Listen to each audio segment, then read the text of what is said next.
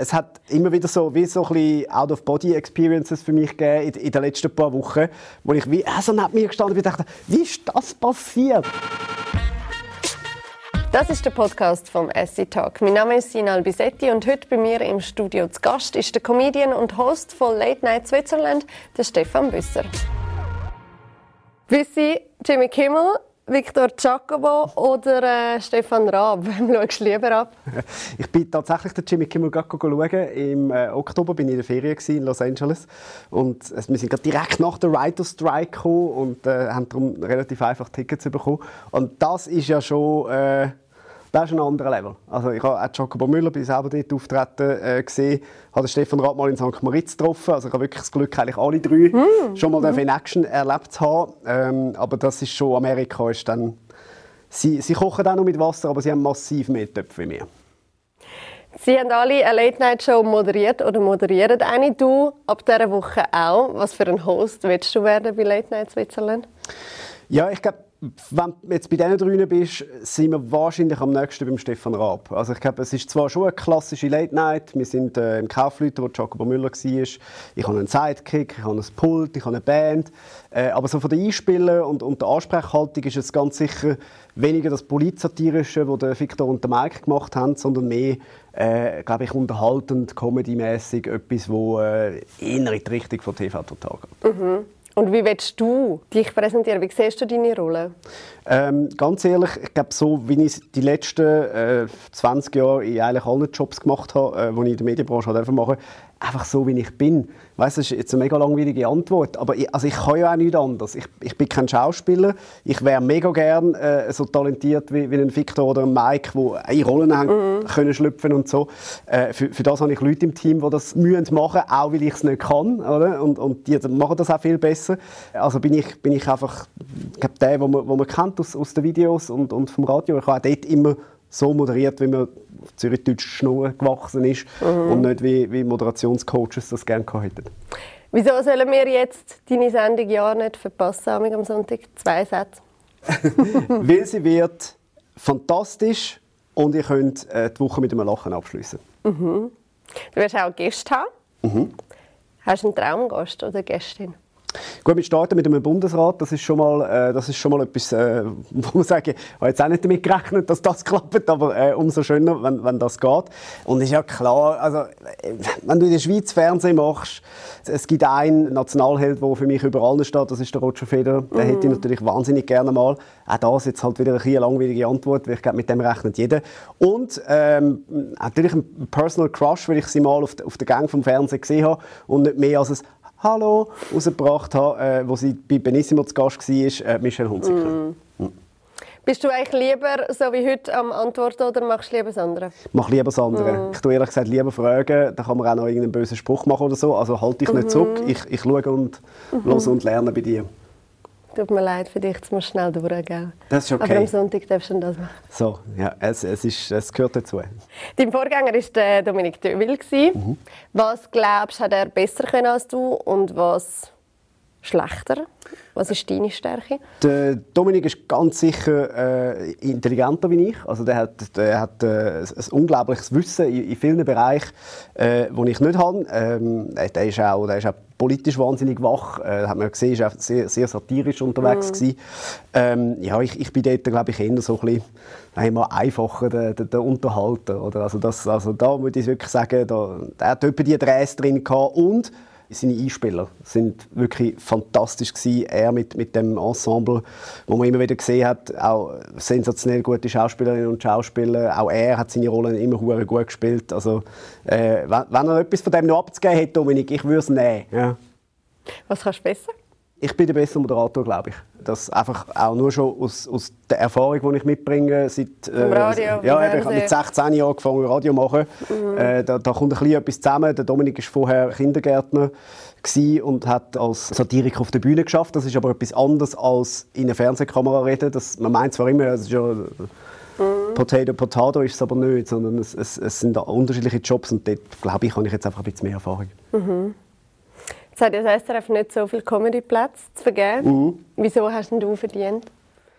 Das hat das SRF in dem Sinne entschieden. Ich finde schon auch, ich habe ihn äh, verdient. Ich habe, ich habe viel dafür geschafft. Andere auch. Also wenn ich sage, ich habe ihn verdient, sage ich nicht, die anderen haben ihn nicht verdient, sondern ich habe jetzt, warum dann auch immer, äh, das Glück gehabt, den, den zu bekommen. Mhm. Hast du aber gemerkt, dass andere gerne auch an deiner Stelle wären? Hast du das gespürt? Ja, es wäre ja komisch, wenn nicht. Also, das habe ich aber lustigerweise eigentlich nur medial gespürt. Also mhm. auch, auch von all denen, die äh, sich im Vorfeld als vor allem Mitbewerberinnen aufgestellt haben, sind viele auch hey, gell, viel Glück und so. Und wir sind ja wirklich sehr eine familiäre äh, Branche miteinander. Und äh, ich verstehe, dass da auch jeder und jede für sich kämpft. Und das ist völlig in der Ordnung. Und, und das ist auch nicht gegen mich persönlich. Mhm. Also niemand von denen hat gefunden, der darf nicht. Also, also würdest du nicht sagen, dass die Comedy-Szene in der Schweiz viel nieder hat? Nein, im Gegenteil. Also, wenn du, wenn du ins Ausland schaust, sei es in Deutschland oder also Amerika kenne ich es nicht, aber ich kann mir es nur schon vorstellen, äh, dann sind wir da wahnsinnig harmonisch. Eigentlich mhm. wie in, in, mhm. glaube ich, in vielen Bereichen in der Schweiz ist alles sehr gesittet, sehr harmonisch. Es gibt sehr wenig Krieg oder Auseinandersetzungen innerhalb von dieser Szene. Also, es, es gibt wirklich auch niemand in der, in der ganzen Comedy-Branche, wo ich sage, wow, das ist ein Arschloch. Mit dem will ich nicht zusammenarbeiten. Das, das gibt es wirklich nicht. Ein kleines Aufbäumen hat es gegeben, weil viele gefunden haben, eine Frau sollte den Platz endlich einmal bekommen. Wie, wie hast du diese Debatte erlebt? Also zum einen ist, ist, der Anspruch oder die Diskussion sehr berechtigt, finde ich absolut auch. Was mich ein gestört hat, ist, dass, dass die Fakten dann manchmal so ein bisschen, äh, unter, unter der Polemik verloren gegangen sind, weil also es ist ja nicht so, dass man keine Frau angefragt hat, man hat sogar nur eine Frau angefragt, das war Hazel. Gewesen. Und wenn Hazel gesagt hätte, ich mache es, dann, dann hätte es ja kein Casting und nichts gegeben, weil dann ist wirklich klar, also es ist, glaube, jeder, der Tesla schon mal gesehen hat, weiß, also wenn es eine kann, dann ist es sie. Mhm. Da musst du mhm. wirklich kein Casting mehr machen. Und wenn Tesla das hätte wollen, dann gäbe es mich jetzt heute hier in diesem Interview nicht. Und das, äh, ich bin in dem Sinne sehr dankbar dafür, dass sie in Deutschland erfolgreich ist. Äh, sie ist die grösste Comikerin, die wir haben im Land. Und, ähm, und ich bin sicher, sie, sie hätte das auch fantastisch gemacht. Bin jetzt aber natürlich froh, dass ich darf. Mhm. Aber hat es dich auch ein bisschen getroffen? Weil du hättest dich eigentlich hättest einen Grund gehabt, um dich zu freuen, aber irgendwie hat es einen Beigeschmack gehabt. Ja, persönlich mag einem das natürlich in dem Sinn, dass, dass man denkt, ja, das wirkt jetzt so, wie wenn ich es nicht verdient hätte. Mhm. Und, und das finde ich, das, mhm. das habe ich. Aber gleichzeitig verstehe ich ja komplett, äh, warum gerade Comedy-Frauen gefunden haben, ja, aber es wäre jetzt mal Zeit. Und das schließt sich, das eine schließt das andere nicht aus. Und, und dort muss ich wahrscheinlich vor allem auch für die Zukunft noch lernen, mich als Marke und Privatperson ein bisschen lernen zu trennen. Oder? Also mhm. das ist wie, wenn jemand sagt, äh, GC ist eine Scheißmannschaft, dann ist das GC selber der Marke relativ egal. Und, und ich glaube, das muss ich wie noch lernen. Mhm. Und es hat Ihnen immer gesagt, du bist scheiße. Nein. Oder? Aber Nein. ja, es ist halt trotzdem so ein bisschen. Äh, ja, ja, es, es bleibt so. natürlich der Unterton von äh, andere, mhm. andere hätten es mehr mhm. verdient. Und, und, äh, mhm. und da muss man in dem Sinn äh, entweder genug Selbstbewusstsein haben oder genug Leute, die einem sagen, nein, du hast es im Fall auch verdient. Mhm. Hey, wenn ich zurückdenke, ist es noch nicht so lange her, wo du noch Bachelor Best gemacht hast. Ja. Jetzt hast du dann irgendwie so eine Sonntagabendskiste. Wie hast du es geschafft? Schon weird, gell? Es hat immer wieder so, wie so ein Out-of-Body-Experiences für mich gegeben in, in, den letzten paar Wochen, wo ich wie äh, so neben mir gestanden bin und dachte, wie ist das passiert? Äh, ich, ich weiß es natürlich schon, weil ich sehe die Arbeit, die dahinter steckt und, und was ich alles gemacht habe. Ähm, und, und, von dem her, ja, ist, ist das äh, zusammen mit, mit dem Glück, das es auch braucht, äh, eine logische Konsequenz gewesen. Und, und dass das alles auch aufgegangen ist. Wenn jetzt der Dominik wieder gefunden hätte, ich, ich mache das noch zehn Jahre, dann wäre das noch weitergegangen. Oder? Das hat auch damit zu tun, dass er aufhört. Und da ist dann halt, ja, wie oft im Leben, zu, zur richtigen Stelle, am, am, äh, zum richtigen Zeitpunkt an der richtigen Stelle. Das wäre jetzt etwas, wenn ein Bachelor Best auf einem durchgehauen hätte, wenn er so einen Versprecher drin hat. Du! Aber bist du auch stolz auf dich? Ja, also äh, Stolz ist immer so... Noch nicht. Äh, ja, ich glaube, wir müssen zuerst jetzt mal die Sendung abliefern. Und, und wenn es äh, nach der ersten Staffel äh, so ist, dass ich, dass ich immer noch sagen kann, mal, das, das ist so, wie ich mir das vorgestellt habe, dann, dann bin ich sicher stolz, aber nicht nur auf mich, vor allem auch auf mein Team. Ich habe äh, alles Leute mit dabei, die das noch nie gemacht haben. Da kommen frische Gesichter rein jetzt, wo man, wo man so jetzt auch nicht im, im Comedy-Bereich jeden Tag schon gesehen hat und können aufgrund von dem, was mir jetzt gut gekommen ist oder zuteilt worden ist mit dieser Late Night, denen auch eine Plattform bieten, das ist mir mhm, mega wichtig. Mhm. Du hast ja eigentlich schon ein bisschen länger auf die Chance gehofft. Du hast ja vor zwei, drei Jahren so wie ein bisschen, hast du schon so eine Late-Night-Show auf YouTube gehabt. Ist das so ein bisschen die Übung gewesen, oder eben Ja, Fun Fact, das ist gar nicht gut angekommen beim SRF damals. Das, äh, das, das hat äh, zu Unstimmigkeiten geführt. Äh, man hat gefunden, ich will da eine Konkurrenz aufbauen, was natürlich lächerlich ist, weil äh, also wir reden von 10'000 Leuten, die das auf YouTube mhm. geschaut haben.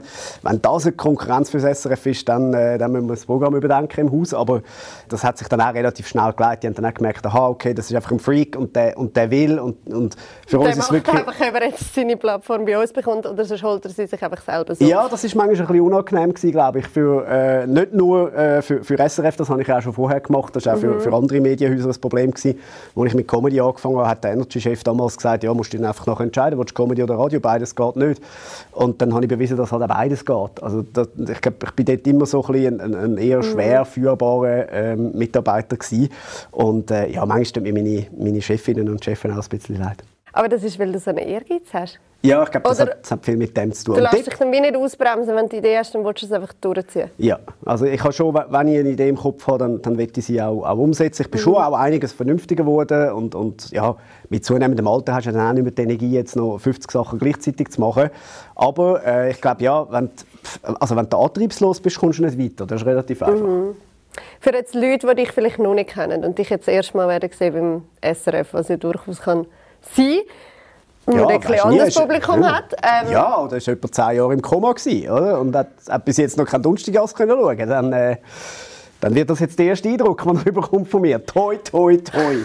Was muss man über dich wissen, dass man dich und deinen Humor versteht? Äh, dann muss man verstehen, dass das vorher ein Joke war äh, und dass man manchmal auch ein bisschen etwas muss vertragen muss, dass es manchmal auch ein bisschen über Grenzen geht. Äh, aber dass es nie böse ist. Also mhm. ich glaube, das, das, ist mir mega wichtig, auch, auch bei den Gästen, die wir einladen. Das soll eine Challenge sein für die, um, um bei uns aufzutauchen. Aber das soll, äh, das soll nie böse sein. Mhm. Also das, ich, ich lade ja nicht Leute ein, um zu sagen, ich finde dich scheiße, sondern äh, das sollen Leute sein, wo, wo man ein bisschen sticheln kann, aber die am Schluss auch immer sollen, äh, gut dastehen, finde ich. Aber du bist auch schon missverstanden worden. Ah ja, schon oft. Also, hat ja auch so ein bisschen die Vorwürfe gegeben mit Comedy-Männern, es sei diskriminierend, sexistisch, rassistisch. Ja, Homophobie hat mir gefehlt. Dann hätte ich, dann hätte ich, wirklich, dann hätte ich die ganze ja, Palette gehabt. Jetzt noch. Können, wir noch, können wir noch nachhauen? Ja? ja. Nein, äh, ja. Das ist halt immer ein bisschen schwierig, oder? Wenn, wenn sich Leute als Humorpolizei aufspielen und da dabei dann aber auch nicht das Ganze abdecken. Oder? Was, ich finde durchaus, man kann, man kann immer über, über Kunst und, und, und, und Comedy diskutieren.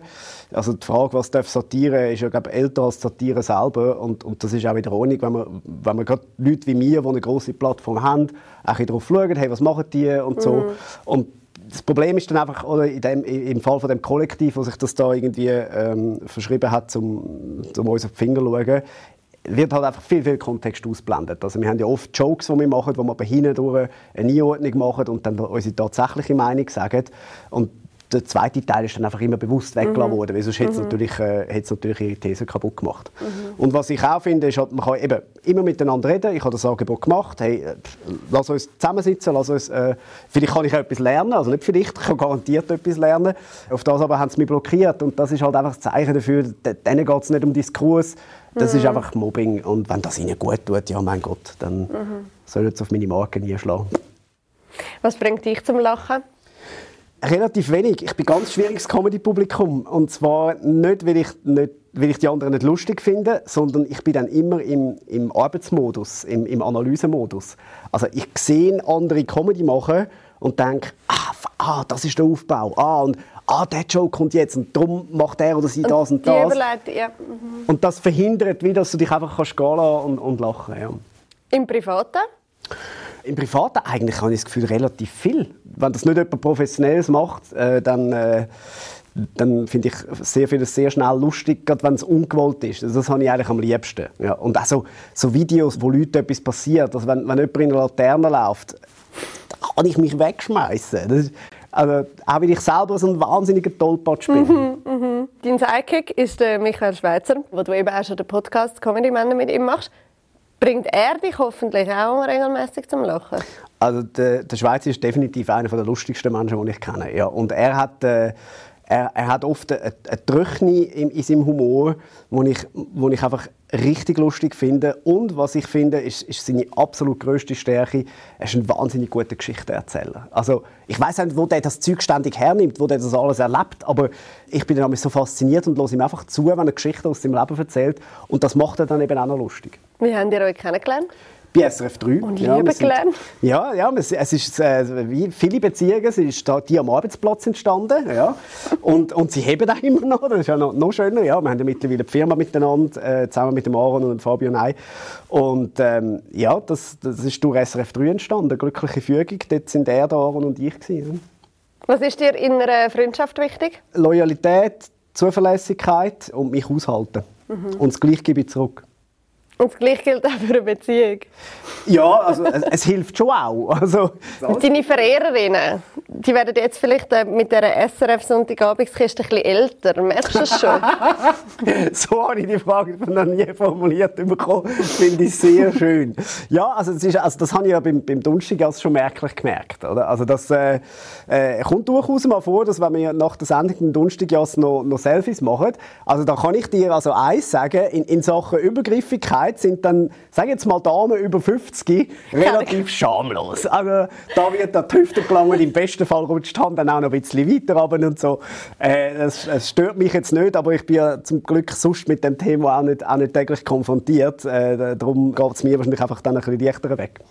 Bist du früher schon als Jugendlicher ein Frauenschwarm gewesen? Ganz und gar nicht. Nein. Nein, ich war ja das, das äh, kleine, dünne, kranke Kind und, und als Jugendlicher ja, also sagen wir es mal so, ich bin tendenziell eher der Letzte, der dann neu in die Fußballmannschaft gewählt wurde. Aha, der ist auch noch. Okay, ja, dann von der geht er zwei. Also nein, das, das ist definitiv nicht so gewesen. Und ab wann hat sich das angefangen zu ändern? Ich merke natürlich schon, dass ich heute eine andere Wirkung habe. Das ist schon so. Aber eben, da, da, da darf man sich jetzt auch nicht blenden lassen. Da bin ich natürlich eine Projektionsfläche. Also, äh, ja, also das hat ja viel mit dem, mit dem zu tun, von eben Öffentlichkeit und ich will auch niemand andere Interessen absprechen, die, die tiefergehend wären. Aber ich glaube, es hat viel damit zu tun, auch was man, was man verkörpert und nicht, was man ist. Mhm. Aber es ist wahrscheinlich nicht einfacher, wenn man ein Comedy-Star ist, sage ich jetzt mal, irgendwie jemanden kennenzulernen und nachher eine Beziehung zu führen. Nein, ich glaube, das Kennenlernen ist grundsätzlich schwieriger, aber also Beziehungen sind am Ende des Tages, wie da ist ja dann sämtliche Öffentlichkeit und alles dann irgendwann ausblendet, sind immer schwierig. Und ich glaube, da habe ich weder einen Vor- noch einen Nachteil gegenüber irgendjemandem. Jetzt hast du vorhin noch gesagt, du sagst früher ein kleines Krankenkind gewesen. Du lebst ähm, mit zystischer Fibrose. Eine Krankheit, die macht, dass deine Lebenserwartung kürzer ist als bei allen anderen. Was hat das für einen Einfluss bei dir jetzt auf die Bindung oder vielleicht auch auf deinen Lebensplan, so im Allgemeinen? Ich hatte lustigerweise gerade kürzlich mit einer Journalistin länger über das Thema geredet, weil sie hat auch in meinem Umfeld ein bisschen recherchiert und die alle haben gesagt, ja, ich glaube, weil er nicht so viel Zeit hat, hat er einfach mehr Gas gegeben. Und sie widerspricht dieser These, weil sie auch findet, ja, aber das, also, vielleicht gibt es das tiefer psychologisch schon irgendwo, mhm. dass sie das Gefühl hat, ja, mir bleibt nicht so viel Zeit, ich muss, ich muss Gas geben. Aber andererseits, glaube ich, ist es auch einfach Charakter. Äh, wieder andere finden wahrscheinlich, ja, das hat dann mit der Astrologie zu tun, oder? Weil er hat ja den, den im Haus oder weiß weiß ich, wo der dann wohnt. Ähm, es, es, gibt so viele Möglichkeiten. Ich, ich, kann das nicht sagen. Also, was ich für mich weiß, ist, dass je älter ich werde, desto weniger sehe ich die Krankheit als Hindernis für mein Leben, auch in die Vergangenheit schauend, sondern als etwas, das extrem charakterbildend war. Mhm. Und, und von dem her würde jetzt noch nicht so weit gehen, zu sagen, ich bin dankbar, dass ich sie habe, aber äh, ich bin, bin sicher völlig okay mit ihr, was auch damit zu tun hat, dass mir jetzt dank neuen Medikamenten extrem gut geht, dann ist es mhm. natürlich auch viel einfacher mhm. zurückzuschauen. Mhm. Aber bevor das Medikament kam, hat man dir ja glaube ich, in der Pubertät gesagt, du wirst nicht älter als 35. Ja, es sind immer verschiedene Phasen gewesen. Also bei der Geburt hat es geheißen, 16 ist so, mhm. dann ist die Pubertät ist so. Ja, also das, das erste gewesen, wo man meine Eltern gesagt hat. Mhm. Äh, jetzt werde ich dann 40 nächstes Jahr, also das ist ein bisschen drüber. Ja, und nachher ist es dann mal 35 gewesen, dann eben mal irgendwie mhm. 45. Es hat sich natürlich immer weiterentwickelt, auch mit der Forschung und, und den Medikamenten, die gekommen sind. Aber sagen wir jetzt ganz in diesem Kontext gesehen, Familiengründung ist wahrscheinlich für dich lang kein Thema gewesen. Ja. Nein, weil ich, weil ich gewusst habe, also ich, ich will ja, will ja mein Kind aufwachsen sehen und ich will meinem, meinem Kind auch nicht antun, dass mhm. es auf die Welt kommt und, und dann früher den Vater verliert. Wenn das in dem Sinn weisst, wobei das ja äh, sonst immer passieren kann, mhm. weiss auch nicht, ob ich in meinem Job auch einfach mehr verliebt war, als in die Vorstellung, eine Familie zu haben. Ja. Also von dem her hat sich, hat sich das so jetzt nie gegeben. Aber siehst du es heute anders? Weil, weil eben, es geht dir viel besser. Du hast wieder, sag, ich sage jetzt mal die bessere Prognose. Was, was ist aktuell?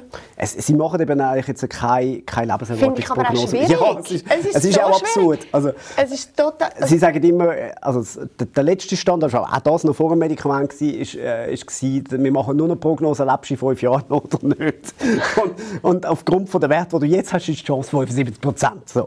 Das ist, das ist glaube ich, die letzte Ansage, ja. die ich, die ich hatte, vor dem Medikament und mittlerweile, also gerade letzte Woche in meinem Vierteljahrescheck im, im Unispital und dann auch mit, mit der Ärztin länger geredet und gesagt, du, wie sieht das aus, kommen da mit, mit neuen Medikamenten, es gibt ja auch schon wieder Weiterentwicklungen oder merken die jetzt bei denen, oder es gibt die, die allerersten, die das Medikament bekommen, das ist jetzt etwa sieben oder acht Jahre her und die haben da hat nichts nachgelassen. Also da, man bildet scheinbar keine, keine Resistenz ja. oder irgendwie, dass das mit der Zeit abnehmen oder so.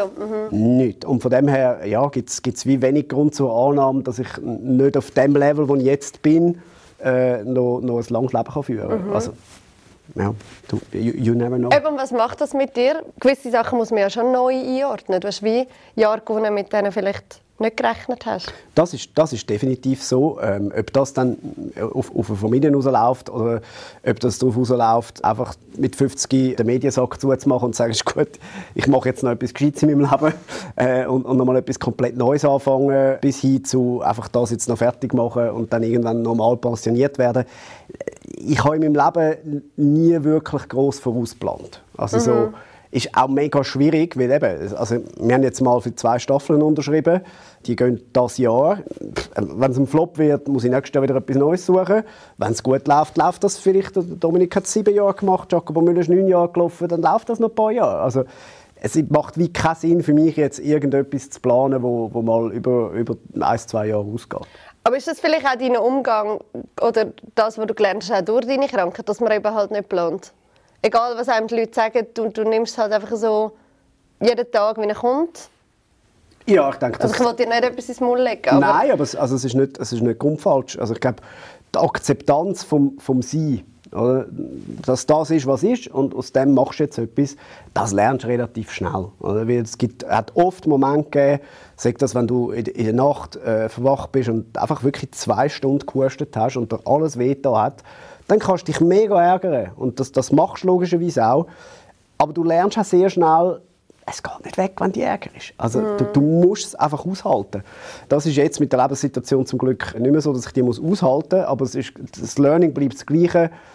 So fest wie nur möglich im, im Hier und Jetzt sein, weil äh, zu viel an die Zukunft denken oder zu viel an der Vergangenheit nachtrauern oder umgrübeln, das kostet einfach nur Energie. Mhm. Und wie war das so mit der Endlichkeit? Hast du dich mit dem auseinandergesetzt oder hast du einfach gesagt, es kommt so, wie es muss? Oder weißt du auch der Tod? Ja, ich habe immer gesagt, ich habe eigentlich vor dem Tod selber keine Angst. Also mir, mir tut es mehr leid für die, die zurückbleiben. Also mhm. der, der geht, was, was auch immer dann kommt, ob noch mal etwas kommt, ob dann einfach Blackout ist, ich halte alles für möglich, der interessiert es nicht mehr. Also ich hoffe einfach nie auf einen, auf einen qualvollen Tod für niemanden. Aber also, ich glaube, da darfst du dich selber auch nicht so wichtig nehmen, mm zum glauben, dass dann irgendwie äh, auf die Gesamtmenschheit gesehen fällst. Also fällst im Umfeld, deinen Liebsten, ja, aber also, ob ich da bin oder ob dann nachher jemand andere Late Night Show macht, das hat keinen Einfluss auf die Schweiz. Was wünschst du dir jetzt für den Sonntag? Ich wünsche mir, dass ich meinem Team gerecht werde. Dass jeder und jede, der in meinem, in meinem Team arbeitet, die Plattform bekommt, die er und sie verdient hat. Ich wünsche mir logischerweise, dass das Publikum Freude hat an dem, was wir machen. Und ich wünsche mir, dass es für die Schweizer Comedy eine Plattform ist, wo wir zeigen können, wie vielfältig und, und geil die Schweizer Comedy-Szene ist und dass es sich lohnt, auch in Schweizer Comedy zu investieren, sagt das als Fernsehsender oder sagt das äh, als ganz einfache Zuschauerin, einfacher Zuschauer, der ein Billett kauft. Und ich wünsche dir ganz viel Freude. Danke. Ja, die nehme ich auch. Gell? ja, die nehme ich auch. Danke ich glaub, die vielmals, dass du da bist. Danke, Sina. Für noch mehr spannende Persönlichkeiten abonniert uns und empfehlt uns euren Freundinnen und Freunden. Und wenn ihr euch einen bestimmten Gast wünscht, dann schreibt uns auf podcast.schweizer-illustrierte.ch.